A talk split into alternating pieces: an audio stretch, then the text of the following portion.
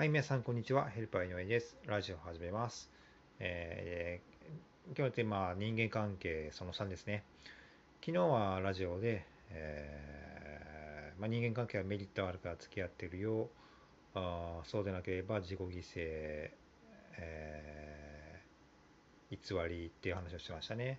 じゃどうすればか、どうじゃあどうすればいいかっていう話で、あのーまあ、いろん、ちょっとしがみ等はありますけど、まあ、自己犠牲を少なくする。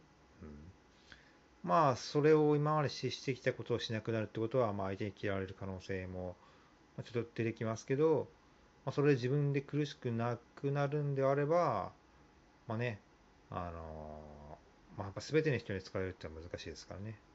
あのまあ、一旦は辛いかもしれないけど、将来的に見たら辛くなくなるんで、まあ、いいんじゃないかなと個人的には思いますね。はい。ではまた明日失礼します。